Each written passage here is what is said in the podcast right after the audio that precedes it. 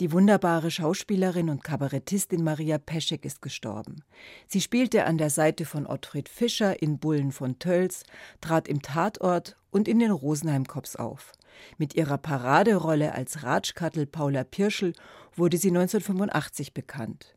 Und wie das halt so kommt, war es nicht so einfach für sie, sich von ihrem Erfolgsmodell mit Schürze zu emanzipieren. Als Maria Peschek 2012 bei mir zu Gast war, hatte sie das aber schon längst getan. Damals habe ich sie, in Anspielung auf ihr aktuelles Programm, gefragt, und wer ist schuld? Ich habe es halt einfach probiert, ob es ohne Schürze auch geht, aber es ist natürlich ein bisschen geschwindelt. Die drängt sich mir immer wieder auf. Also sie taucht immer wieder auf und es ist halt auch praktisch mit einer Figur, wenn man so eine Figur mal gefunden hat, mit der was zu sagen und zwischendurch lasse ich sie schon noch kommen. 1 zu 1, der Talk. Zu Gast bei Sibylle Giel. Maria Peschek professionelle Ratschkattel. So, und jetzt müssen wir einiges erklären, weil das Wortspiel hat natürlich nur funktioniert, wenn man weiß, dass ihr neues Kabarettprogramm auch heißt Und wer ist schuld? Wie kam es denn zu dem Titel? Wer ist schuld? Äh, zu dem Titel kam es eigentlich, da den haben wir deswegen gesucht, weil ich in diesem äh, Programm das auch so mache, dass ich zum Beispiel, dass ich ein Bild male, also auf der Bühne mit Leinwand und so weiter, wo die Leute mir ihre Themen sagen können, was ihnen so gerade auf den Nägeln brennt, auch an politischen Themen, und ich male das hin. Und es ist so quasi als moderner Ablass äh, gedacht dass dieses, das Bild wird ja versteigert von einem Mike, dem Versteigerer, dem Professionellen, den ich natürlich auch spiele. Und ähm, das heißt, äh, es kommt einer Organisation zugute, das ersteigerte Geld, die halt sich zur Aufgabe gemacht hat, für uns die Welt zu retten oder das Elend zu lindern und nimmt dadurch ein bisschen von unserer Last, weil wir alle schuldig sind allein. Wie wir leben, wie wir uns ernähren, wie wir uns kleiden und so weiter, das wissen wir ja alles. Und das ist jetzt auch eine Form von Beichte dann eigentlich. Ne, ja, und die kann sehr spaßhaft sein, manchmal sehr lustig, kann aber auch äh, manchmal daneben gehen. Das ist so das Risiko. Ich bin ja auch nicht die große Malerin, aber zwischen euch entstehen wirklich ganz schöne Bilder, die die Leute und sich wirklich tatsächlich dann reinsteigern beim Ersteigern. Manchmal haben sie jetzt keine Lust, dass schon wieder irgendwie was zahlen sollen. Aber äh, so grundsätzlich war das halt so eine Idee für mich, die sehr anstrengend ist, auch muss ich sagen. Hat mich sehr weil angestrengt. Weil sich immer wieder verändert? Oder ja, und weil gleichzeitig äh, reden, dabei unterhaltsam sein. Ich meine, die Leute schießen mir spontan irgendwelche Themen zu, ich muss was dazu sagen, ja, muss es gleichzeitig noch malen. Und es ist schon anstrengend, wenn man so mehrgleisig denken muss. Haben Sie ein Beispiel, was da schon mal so gekommen ist vom Publikum? Ja, es ist zum Beispiel so, wenn die dann irgendwie sagen, ja, Hunger äh, und so, und dass ich dann sagen kann, ja, machen Sie gerade eine Diät oder meinen Sie Hunger in der Welt das, oder, oder sowas. Ja, einmal waren sie aufgezwickte Frauen, da ging es nur um Wechseljahre, das war dann sehr heiter so, ja. Also, das ist immer sehr unterschiedlich. Aber man kann sehen an den Bildern, was die Leute zurzeit bewegt. Ich habe angefangen mit dem Programm, da ging es gerade um den Transrapid und Stoiber. Da sieht man dann überall bei den Bildern so ein Transrapid durchs Außen und so. Und man kann eigentlich so die politische Entwicklung ein bisschen dran verfolgen an den Bildern, weil die setze ich dann immer auf die Homepage, das Foto, äh, wie viel dafür äh, äh für was es ersteigert worden ist und für welche Organisation. Wir haben übrigens ein Stückchen aus dem Stück mitgebracht und Ach, das würde ich jetzt gerne mal vorspielen. Und wer ist schuld? Aber jetzt bin ich ja zum Glück nicht nur Schauspielerin und Kabarettistin, sondern ich bin auch Kindergärtnerin. Das heißt, ich bin staatlich geprüfte Erzieherin, das habe ich schriftlich. Nicht, dass Sie meinen, ich habe nichts Gescheites gelernt. Und ich erzähle Ihnen das auch deswegen, weil ich vor ein paar Tagen eine ehemalige Kollegin getroffen habe, die furchtbar darüber geschimpft hat, dass jetzt das Rentenalter raufgesetzt hat auf 67. Ich gesagt, ah, was wolltest du alle mit diesen alten Kindergärtnerinnen? Ich habe nicht mit ihr mitschimpfen können, weil ich finde es richtig, dass Kindergärtnerinnen bis 67 und darüber hinaus arbeiten. Ich halte das für einen wichtigen Schritt in Richtung Gewaltprävention. Ich finde, jede Kindergartengruppe sollte so eine Oma-Kindergärtnerin dabei haben die so fürs Emotionale zuständig ist, schöne Atmosphäre verbreiten, Geschichten erzählen, trösten und die Jungen können ja dann dieses ganze Gebastel und Gesingse und vorbereiten aufs Abitur. Das kann nicht jeder machen. Aber ich bin überzeugt, wenn so ein kleines Kind, so ein zukünftiger Jugendlicher, wenn der ein sehr enges Verhältnis zu seiner Oma-Kindergärtnerin hat, überlegt sich der das später zweimal oder kommt gar nicht auf die Idee, ältere Menschen zu tratzen oder zu missachten, sondern haben wir in Zukunft in den S- und U-Bahnen haben wir solche Szenen. Ey, du Oma, check mal rüber. Hab einen konkreten Sitzplatz für dich, du. Komm, du, steh auf, lies dich da vollfett Platz für die Oma. Hey, Oma, schau, freut sich, steht auf für dich, Oma. Ey, mach dir mal den Weg frei. Respekt, die Oma. Hey, Oma, Respekt, Respekt, Oma, Respekt, Respekt. Maria Peschek auf der Bühne. Mhm. Was denken Sie, wenn Sie das hören? Sie saßen mir gerade so ganz ernst gegenüber. Ich habe jetzt geschaut, ob ein Unterschied dazu ist, wie ich es jetzt mache oder wie ich es äh, äh dazu mache und überlege, bei welcher Veranstaltung das gewesen sein könnte. ja, manchmal bin ich mir ganz fremd, wenn ich mich selber höre dann. Gerade wenn das länger her ist, dann ist mir das irgendwie ganz fremd, bin ich mir da. Aber an der Geschichte ist schon was dran, gell? Also Sie interessieren sich schon wirklich für Erziehung von Kindern. Ja, und ja das sind eigentlich meine Themen. Meine Themen sind die Alten und die Kinder. Da sehe ich mich ein bisschen als Lobby. Ja, ich mache mich stark für die, die eigentlich keine Stimme haben. Oder ich beurteile auch die Leute danach, wie sie mit unseren Alten, also ich meine jetzt die, die auf wirklich unsere Fürsorge angewiesen sind, nicht die, die jetzt da ihre großen Reisen machen und ihre Rente verprassen, sondern die, die wirklich auf unsere Fürsorge angewiesen sind und auch da die eben auch für äh, Kinder, weil danach beurteile ich die Leute, wie nett sie zu denen sind. Ich meine, zu mir sind sie meistens so im Allgemeinen so ganz nett, können mich nicht beschweren, aber da zeigt sich, was wir für eine Gesellschaft sind und wie, wie wir denken, ja, wie wir mit denen umgehen. Sie haben 1985 angefangen, damals wirklich mit der Paula Pirschel als Figur. Wie kam es denn zu der Figur? Ich weiß nicht, ich habe schon auf der Falkenberg-Schule eigentlich so bei Improvisation und so weiter, ich habe immer komischerweise ältere Personen gespielt. Ja, ich habe so diese Mädchenphase, das habe ich irgendwie übersprungen. Ich kann es eigentlich nicht anders sagen, als dass die halt irgendwann in mir drin war und die hat halt dann mal raus müssen. Das hat mir halt sehr gelegen, dass wenn ich was was äh, spielen wollte oder was aussagen wollte, dass ich einfach dann so einer Person, so einer bodenständigen, damals noch sehr reaktionären Person meine Stimme gegeben habe. Die war halt einfach da und ich habe es raus rausgeholt. Irgendwann mal. Sie hören 1 zu 1 der Talk und bei mir zu Gast ist die Kabarettistin, Schauspielerin und Bühnenautorin Maria Peschek, 1953 in München geboren und aufgewachsen mit drei Schwestern und einem Bruder. Frau Peschek, wenn Sie an damals denken, welches Bild von München kommt dann in Ihrem Kopf hoch? Ich bin am Rand von München aufgewachsen, am Kieferngarten. Das war eigentlich sehr ländlich. Wir haben auch die erste Zeit, haben wir sogar Schweine gehabt. Ich weiß nicht, ob das erlaubt ist. Ich erinnere mich an so Schlachtungen. Ich erinnere mich, dass wir Gänse hatten, dass wir Hühner hatten. Und wir haben in der letzten Straße der Kieferngartensiedlung gewohnt. Da war dahinter der Truppenübungsplatz. Das war für uns ein äh, wunderbarer Spielplatz. Ich habe, eigentlich sehe ich da so viel Freiheit, weil tagsüber hatte man sehr viel Zeit zum Spielen. Und Ihre Eltern haben sich nicht eingemischt in Ihr Leben? Doch, natürlich haben sich unsere Eltern auch eingemischt, aber das war halt anno dazu mal so, dass die auch so viel Arbeit hatten, dass das sicher jetzt nicht so war, wie das heutzutage mit den Kindern, wo sie ständig in irgendwelche Kurse oder sonst wohin gefahren wurden. Wir haben in der Früh im Sommer mal ein Zehnerl manchmal gekriegt fürs Ungererbad, dann waren wir den ganzen Tag im Ungererbad, ja. Ich meine, auf der anderen Seite hatten wir schon einen sehr strengen Vater, nicht in dem Sinn, aber sehr willkürlich. Also der war sehr jähzornig und ich habe das nie kapiert als Kind. Ähm, ich wollte immer ganz gerne brav sein, aber ich habe nicht genau gewusst, wie das geht, weil das eine mir heute halt gelacht, das andere hat mir heute halt geschimpft.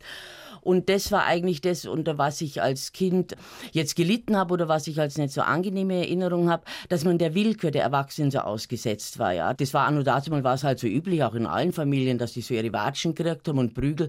Das war überhaupt nichts Besonderes. Das hat halt einfach so dazugehört. Ja. Die wievielte waren Sie von denen? Ich war die dritte, ich war genau in der Mitte in der Mitte von den Also Kindern, so die Ausgleichende wahrscheinlich. Was hatten Sie für eine das Rolle in der, in der Geschwisterschar? Ich war zuerst, wir sind drei große Kinder und da war ich das Jüngste, da war ich also quasi von den drei Großen, war ich lang das Kleinste und dann nach sechs Jahren kamen dann nochmal äh, zwei, also die eine nach sechs, die andere nach zehn Jahren, glaube ich. Und ich war sehr lange so das, äh, das kleinste Kind. Also was meine Mutter so erzählt, muss ich ein sehr äh, sonniges Wesen gehabt haben, ja. Also dass ich auch schon, ich sei auch schon bei der Geburt, sei ich herausgepurzelt und ich war ein sehr soziales Kind, glaube ich, und ein sehr mitleidendes Kind. Ja. Also ich habe das immer ganz schwer ertragen, wenn der Papa andere geschimpft hat. Ja. Also da habe ich oft dann so die Schuld auf mich genommen, weil ich einfach das nicht ausgehalten habe, ja, dass man irgendwie geschimpft gekriegt hat. Und ich glaube, also hab, für Gerechtigkeit gesorgt Ja, ich habe sehr früh habe ich so ein Gefühl für Gerechtigkeit und Ungerechtigkeit gehabt oder ich habe sehr früh, glaube ich, so einen Blick dafür gehabt, dass da oft so ein Unterschied ist zwischen dem, was die Menschen sagen und was sie tun. Also das ist mir oft aufgefallen, so Bigotterie oder sowas, ja, dass in der Kirche sie so und so verhalten und daheim wieder anders sind, ja.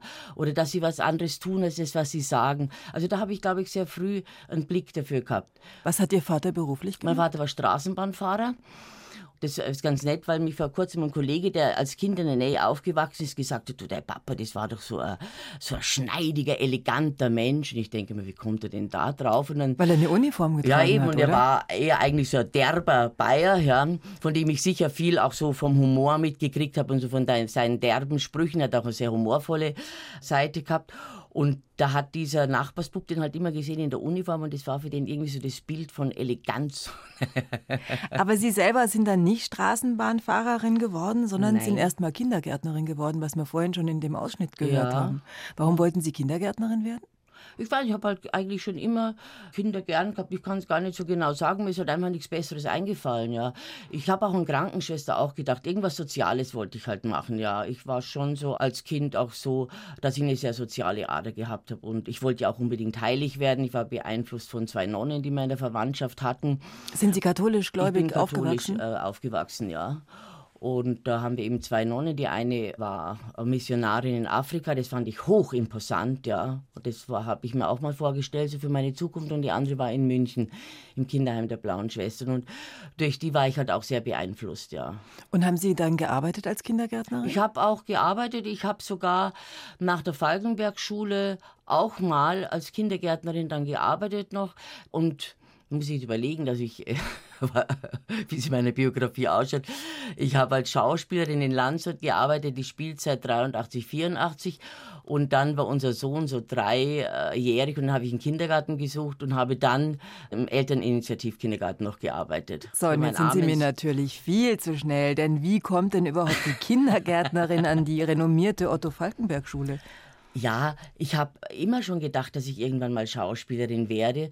Nur weil ich ja in sehr einfachen Verhältnissen aufgewachsen bin. Ich habe gedacht, Schauspielerin kann man nur werden, wenn man irgendwie Geld hat und ganz toll ausschaut. Ich habe das nicht überprüft. Ich habe das so in der Maximilianstraße gemessen, ja. Und ja, irgendwann mal habe ich dann in, äh, ja, was habe ich da gerade zu der Zeit gemacht? Da habe ich, äh, war ich gerade auf der Fachhochschule für Sozialpädagogik und dann habe ich gelesen. Das haben Sie dann auch noch studiert nach ja, der Ausbildung? aber ich habe es nicht zu Ende gemacht. Mhm. Ich habe drei Semester dann noch studiert und ich habe mal gelesen dann von so einer Theatergruppe von Münchner FTM, dass die auf der Volkshochschule so Kommunikationskurse machen. Was ist FTM? Freies Theater München. Mhm. Das gibt es auch immer noch dass diese Kommunikationskurse machen, sich daraus immer so Schauspieler picken für ihre Theatergruppe. Dann habe ich mir gedacht, das mache ich, weil ich überzeugt war. Die holen mich dann in ihre Theatergruppe. Und so war es ja dann auch. Ja. Und dann war ich in dieser freien Theatergruppe und bin von dort weg engagiert worden in die Schweiz für irgend so ein Theaterstück und habe dann einfach das Studium aufgegeben, alle Brücken hinter mir gelassen und habe das so als Wink des Schicksals gesehen und bin dann halt in die Schweiz. Ich wusste gar nicht genau, was das für ein Theater ist oder das war mir auch wurscht. Ich wollte halt Theater spielen und das auf Hochdeutsch dann, oder? Ich, da, ich wurde für Valentinaden engagiert, ja. Es waren Valentinaden und dann auch noch irgendwie andere Stücke. Aber ich habe halt dann dort gemerkt, es fehlt mir Technik. Ja. Ich habe gemerkt dort beim Spielen, ja, okay, die Leute mögen das, aber ich habe gemerkt, manche Sachen stimmen nicht in dem Stück oder es ist auch nicht gut, wenn ich jetzt zum Beispiel wenn da ein Lachanfall sein sollte und es kommt eine heiße Luft, dann ist halt schlecht. Ich habe halt einfach gemerkt, es fehlt mir Technik. Und dann bin ich zurück nach München habe die Falkenberg-Schule gemacht. Bayern 2, 1 zu 1 der Talk. Sie hören anlässlich des Todes der Kabarettistin Maria Peschek die Wiederholung des Gesprächs mit ihr aus dem Jahre 2012. Eigentlich war sie gelernte Kindergärtnerin, schon immer mit einem ausgeprägten Sinn für Gerechtigkeit. Und dann hat sie ihr Herz und ihr Talent fürs Theater entdeckt und an der renommierten Otto Falkenberg Schule Schauspiel studiert. Wie war Ihr Einstieg? Sind Sie einfach hinmarschiert und haben gesagt, ich will das jetzt lernen? wollte ich damals von ihr wissen? Ja, das kann man halt nur machen, wenn man sehr jung ist. Ich, da hat man halt dann irgendwie so ein Selbstbewusstsein. Mir war das ganz klar, dass die mich nehmen werden. Ich habe auch gar keine andere Schule mir überlegt. Viele machen ja da so Reisen, dass sie von einer Schule zur anderen. Das war halt für mich einfach so ein Weg. Ich wusste dann, es gibt diese Falkenberg-Schule und da musste man sich vorbereiten, dass man eben drei Passagen aus dem Stück äh, sich erarbeitet. Und ich habe da, glaube ich, einen Valentin-Text gemacht, irgendeinen Molière-Auszug und das andere weiß ich gar nicht mehr, was das war. Und dann war das halt damals so, das schauen die sich an, das sind ein paar hundert und dann nehmen sie von denen halt welche und arbeiten mit denen drei Tage. Das finde ich eigentlich einen ganz guten Weg. Und es hat halt geklappt. Ich meine, wie ich dort war und gesehen habe, wie viele da kommen und wie das so ausschaut, dann habe ich schon auch leichte Zweifel gekriegt. Aber ich habe es halt einfach gemacht, ja. Und ich wäre auch nicht gestorben, wenn es jetzt nicht geklappt hätte, hätte ich mal einen anderen Weg gesucht. Aber ich glaube, das ist ein guter Weg, ist so eine Schule, weil man einfach Zeit hat, sich auszuprobieren. Und an der Schule sind die Lehrer alle selber noch in der Praxis. Jeder hat eine andere Welt und schon eine andere Art zu arbeiten. Und wenn man das ernst nimmt, dann kann man sicher sehr viel lernen, obwohl man Schauspiel in dem Sinn sicher nicht lernen kann, halt eben Technik. Aber mir hat zum Beispiel die Sprachtechnik hat mir sicher sehr viel geholfen bei meinen Soloauftritten. Also ich werde vom Reden sicher nicht heiser, weil die Leute oft sagen, hey, machen Sie das mit der Stimme. Da habe ich halt schon meine Basis, dass ich, dass ich darf. Ich meine, wenn ich erkältet bin, klar, dann kann ich auch nicht mehr reden, aber vom Reden werde ich zum Beispiel nicht heiser. Ja. Jetzt haben Sie erzählt, Sie haben sich ursprünglich nicht getraut, Schauspielerin zu werden, weil Sie immer gedacht gesagt haben, das sind lauter Leute, die auf der Maximilianstraße flanieren ja. und kinderreicher Eltern sind. Waren denn da lauter kinderreicher Eltern dann? Es waren schon so ein paar, wo es halt Tradition in der Familie, die aus so Schauspielerfamilien kamen. Es waren schon auch welche da, wo es so vom Abitur glatt dann bis zum nächsten Studio geht, waren auch da, aber es waren auch so aus ganz normalen Familien. Also das war, es war nicht nur so, es waren schon ein paar Exemplare da. In meinem ersten Programm habe ich das dann halt auch verwertet oder es gab sicher auch welche, die dann, hm, ich habe immer gesehen und das sehe ich jetzt noch, wenn ich ins Theater gehe, ich sehe sofort, wo die Schauspielschüler sind, ja, die halt mit einer gewissen Präpotenz Fenstern rumsteigen und über Theater reden, ja. Aber ich finde es verzeihlich, solange man jung ist. Finde ich sehr verzeihlich.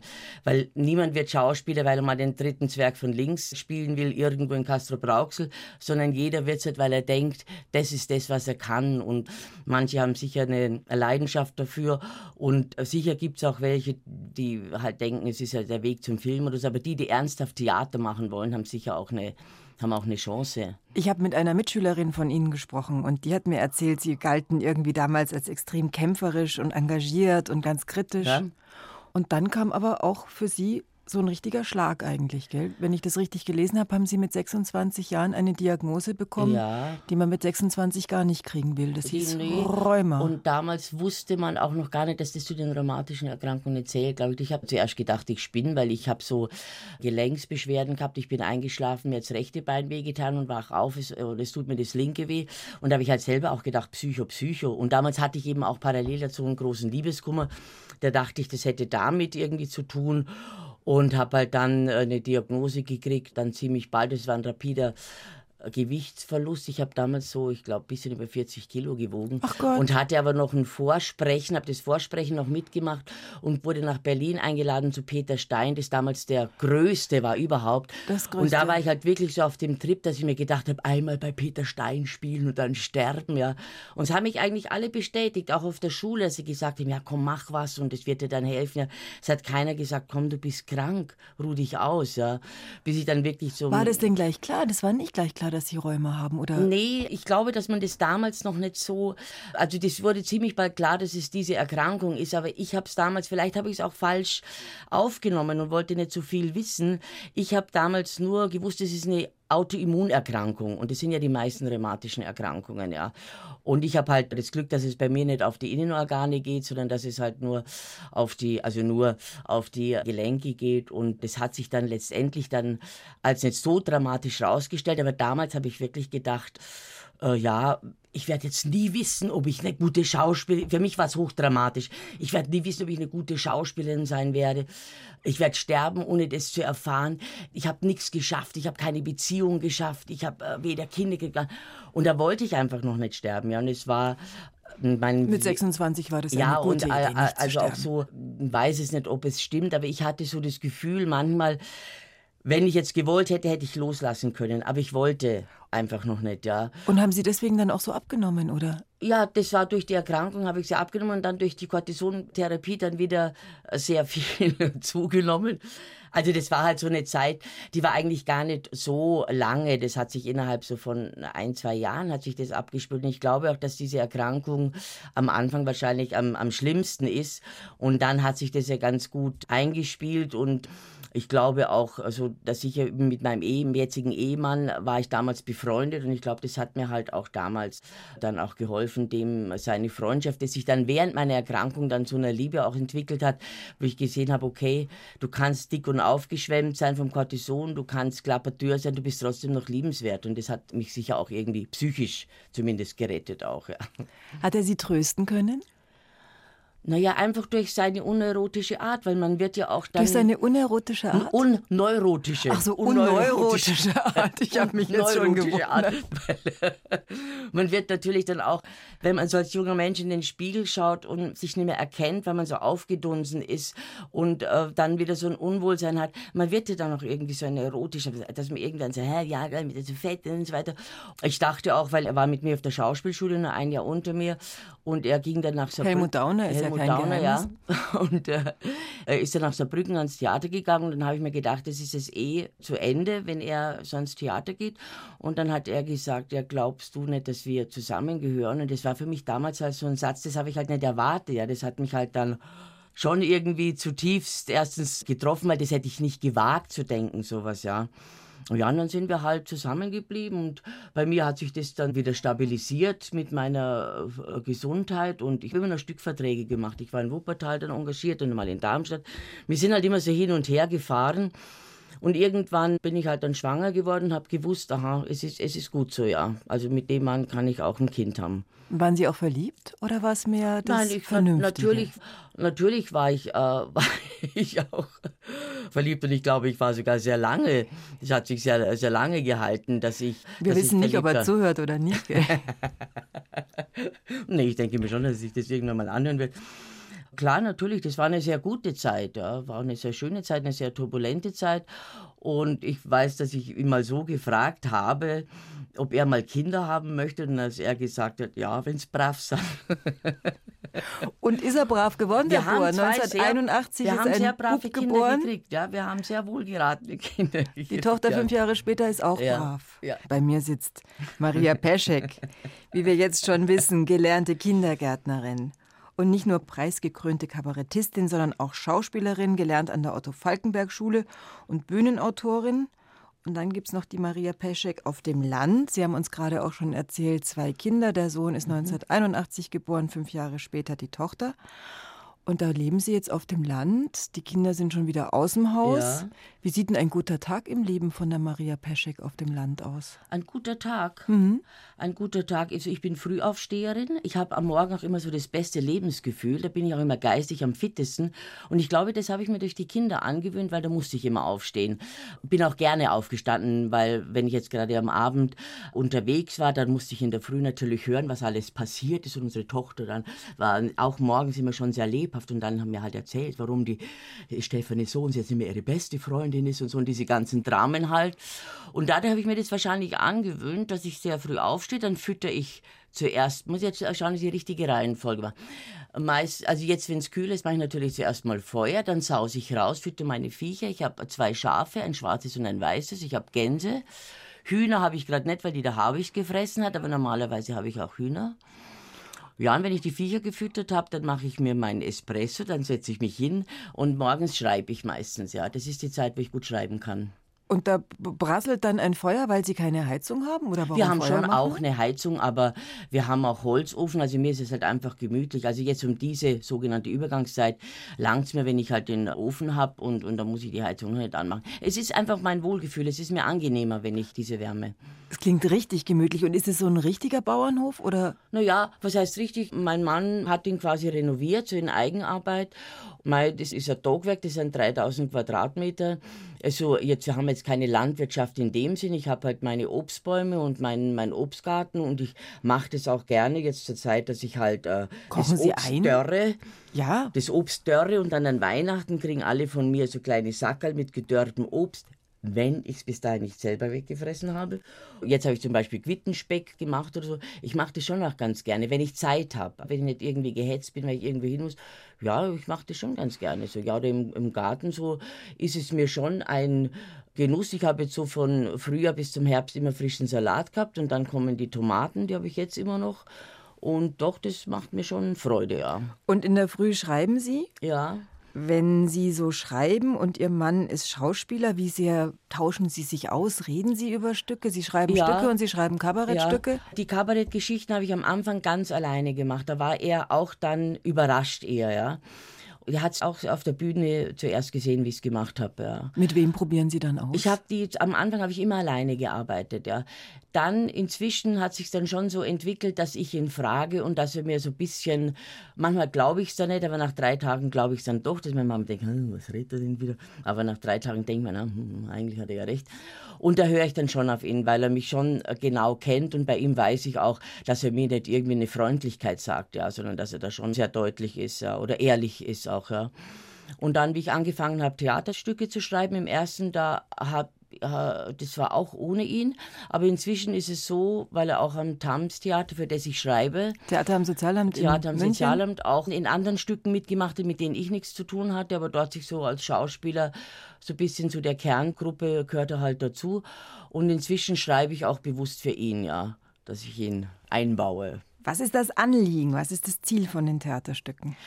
Ja, also speziell dieses äh, Theater ist ja ein sehr eigenes in, in München. Also in der Tradition Karl Valentin auch sehr absurd, sehr tragikomisch. Und meine Stücke sind meist, ich habe für mich und die Annette Spohler zwei so Clowns. Das ist die Chefin eigentlich vom Tams Theater? vom Tams, ja, und die früher mit dem Philipp Ab gespielt hat. Apiaden, so ähnlich wie eben die Valentinaden. Und ich habe so zwei Clownsfiguren kreiert Peppy und Charlie, das war auch so das erste Stück und da haben die beiden so ein Büro für, jetzt muss ich überlegen, ob ich es noch zusammenkriege, besondere Ratschläge haben die halt für besondere Probleme gegeben. Ja. Und damals kamen halt sehr kuriose Fälle zu uns und es haben sich immer Theaterfiguren eingemischt. Wenn da so ein Mord passiert ist zwischen einem Liebespaar, kam der Othello, weil der natürlich gedacht hat, es kann sich um Eifersucht handeln. Also es waren immer so Antworten auf nicht gestellte Fragen. Und diese Clownsfiguren haben sich durchgesetzt. Sie kamen nicht immer in allen Stücken vor, aber meistens ist es so, dass die halt irgendwie versuchen, die Welt zu verbessern oder die Welt zu ändern. Oder das Theaterstück, das ich gerade schreibe, ist auch so, die beiden werden irgendwo hinbestellt. Jeder denkt, der andere hat es organisiert und sie vermuten, dass sie so geheime Geheimagenten sind und dass sie so geheim ist, dass nicht einmal sie wissen, um was es eigentlich geht, damit sie unter der Folter nichts aussagen dürfen. Ja. Das spielen Sie selber. Und das spielen wir beide. Wir spielen mhm. diese beiden Figuren. Und in dem Stück ist es jetzt besonders kompliziert. Ich weiß auch noch gar nicht, ob es aufgeht. Sie denken, weil Sie haben ja schon öfters irgendwelche Abenteuer erlebt und Sie denken, jetzt ist es ernst. Sie müssen so wichtig sein, weil um Sie so ein Geschiss gemacht wird, dass Sie jetzt glauben, also das ist jetzt die endgültige Geschichte und es jetzt endlich äh, soweit sein, dass es Ihnen was gelingt, weil alles andere ist Ihnen bis jetzt missraten. Und darüber wollen Sie parallel einen Bestseller schreiben. Sie wollen überleben, dass Sie jetzt leben, wollen Sie einen Bestseller schreiben Jetzt muss das aber auch alles erlebt werden. Und nachdem Sie jetzt nicht so viel erleben, dass es jetzt für den Bestseller reicht, führen Sie so Situationen herbei, dass Sie sich gegenseitig was vorspielen und so weiter. Und irgendwann verschwimmt es, dass Sie jetzt nicht mehr wissen, was haben die jetzt eigentlich organisiert, was passiert tatsächlich. Es gibt eine Figur, die dann noch nebenbei da ist, die so ganz normale Sachen, vielleicht nur der Brotzertüten wegschmeißt und das ist für sie irgendwie was ungeheuerlich, das ist jetzt das ein Bombe oder irgendwas, es ist was passiert. Also es sind immer Sachen, die mit ihnen eigentlich gar nichts zu tun haben, die dramatisieren sie oder ziehen sie halt in ihr Leben ein, über das sie quasi schreiben wollen. Und am Schluss weiß ich auch nicht, ob es mir gelingt, ob es aufgeht, aber am Schluss ist halt so, dass tatsächlich dann sie ein Buch in die Hand gedrückt kriegen und während sie die letzten Dinge erleben, steht das genau so da, wie das, was sie jetzt total machen. Ja, also dass sie irgendwie merken, sie sind eine Geschichte.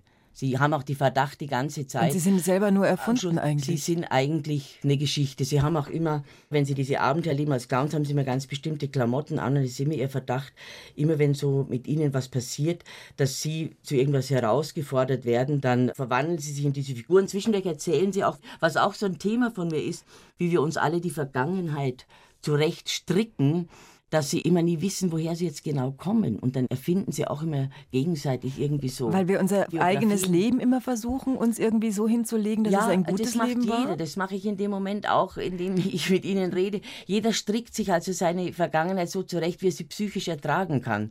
Und am auffälligsten ist es halt dann bei diesen ganzen Demenzgeschichten, die uns jetzt auch beschäftigen, ja, dass da halt unser Gedächtnis uns einen Streich spielt, ja.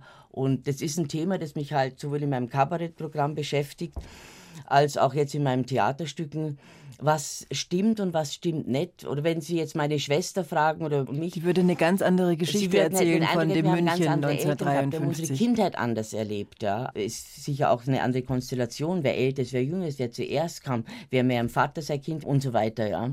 Aber alles geschieht immer unter dem Aspekt, die Welt ein bisschen besser zu machen, oder? Das sowohl das ja, Kabarett das, als auch das ja, Theater. Der verzweifelte Versuch, ja, dass man irgendwie schaut, erstens miteinander zurechtzukommen, irgendwie miteinander, wie können wir miteinander umgehen oder wie gehen wir kurios miteinander um, was gibt's für Missverständnisse, die man überhaupt nicht klären kann. Wenn du ein Missverständnis klären willst, gebiert das schon wieder die nächsten zwei. Ja, einfach so unser unser Umgang miteinander, auch wenn wir eigentlich uns verstehen wollen, es geht einfach nicht, ja. Und dann muss man halt irgendwie schauen, dass man auf einen gemeinsamen Nenner kommt und dass man sich zumindest irgendwie jetzt vormachen kann, man hätte ein bisschen was verändert. Ich wollte gerade sagen, kann es gelingen? Aber das frage ich. Schauen wir mal, wie es weitergeht. Haben Sie denn zumindest Spaß im Leben? Spaß? Ja. Ja, natürlich. Das heißt, es kommt auch wieder so an, wie man so äh, Spaß definiert. Ich habe grundsätzlich an sehr vielen Sachen Freude und ich kann auch mal etwas aufgedreht und überdreht sein, aber genauso gut auch kann es passieren, dass es so in Richtung depressiv angeht. 1 zu 1, der Talk.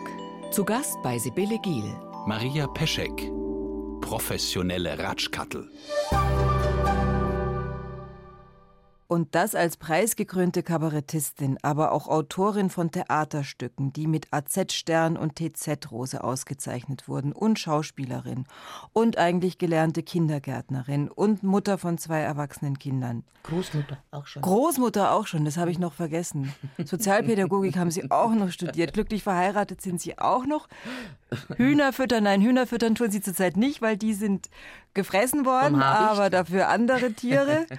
Und Sie schreiben, und wie geht's weiter im bewegten Leben von Maria Peschek? Was sind so die Sachen, die Sie jetzt gerade im Moment bewegen? Also durch das, dass ich zurzeit eben gerade ein Theaterstück äh, schreibe, fallen mir natürlich viele Geschichten ein. Und was ich so als Feedback bekomme, auch von Kollegen oder Freunden, wenn ich Geschichten erzähle, dass sie sagen, Maria, das muss da da erzählen, ja. Dass ich im Moment so dran denke, Geschichten zu schreiben über Menschen, die in meinem Leben eine kleine, unspektakuläre, aber eine Rolle gespielt haben, ja. Ich denke zum Beispiel an, wie ich als 16-Jährige mal Praktikum im Kindergarten gemacht habe, hatte ich ein kleines Mädchen, das hieß Gisela, war eine Italienerin, hatte zehn große Brüder, sie war die jüngste und es war ein sehr wildes Kind und es war so ein Klosterkindergarten und da saßen am Schluss immer die Kinder da, die noch nicht abgeholt worden waren. Also um fünf war Schluss, aber manche wurden nicht abgeholt, mhm. ja. Und die saßen da halt auf ihrem Stühlchen und ich habe geputzt. Und diese Gisela hat halt da so rumgefetzt und rumgeteufelt und die Schwester zu ihr gesagt hat, Gisela, jetzt seid auch mal brav, schau mal, wie brav die anderen da sitzen. Und die Gisela hat gesagt, die tun doch nur so. Und da habe ich mir gedacht, wie recht sie hat. Ja, und damals war ich 16, ja, das ist jetzt über 40 Jahre her, aber das hat halt einfach so gestimmt, ja. Das die werden manchen, jetzt alle so aufgearbeitet, ja, oder? Und da denke ich mir einfach, und da gibt es so viele Fälle. Ich habe, glaube ich, ein sehr gutes Langzeitgedächtnis, dass mir so manche Kinder noch in Erinnerung sind. Ja, ich weiß, wir hatten einen behinderten Jungen auch im Kind. Es hat uns niemand gesagt, dass der behindert war. Das war einfach der dumme Roland. Wir durften alle sagen, der dumme Roland, ja. Und ich denke mir so im Nach, ich meine, die kamen alle noch aus der Nazi-Zeit. Nazi ja, ja. Die haben noch nicht anders gedacht, ja.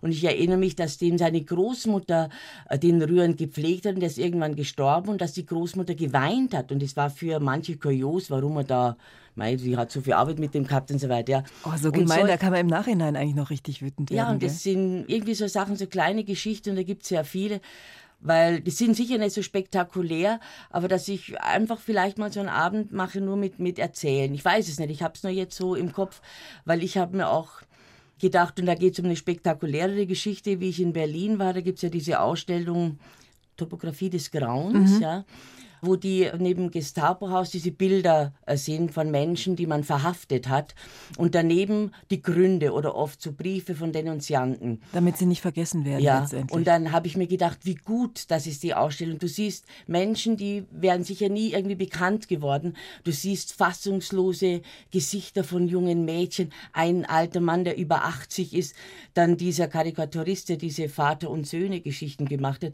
der denunziert worden ist. Da ist der Brief daneben in so einem blöden Schulaufsatz Deutsch, weil dieser Karikaturist gesagt hat, wie er den Sohn vom Hausbesitzer gesehen hatte, der keine Uniform anhatte, der sieht ja heute aus wie ein Mensch, ja.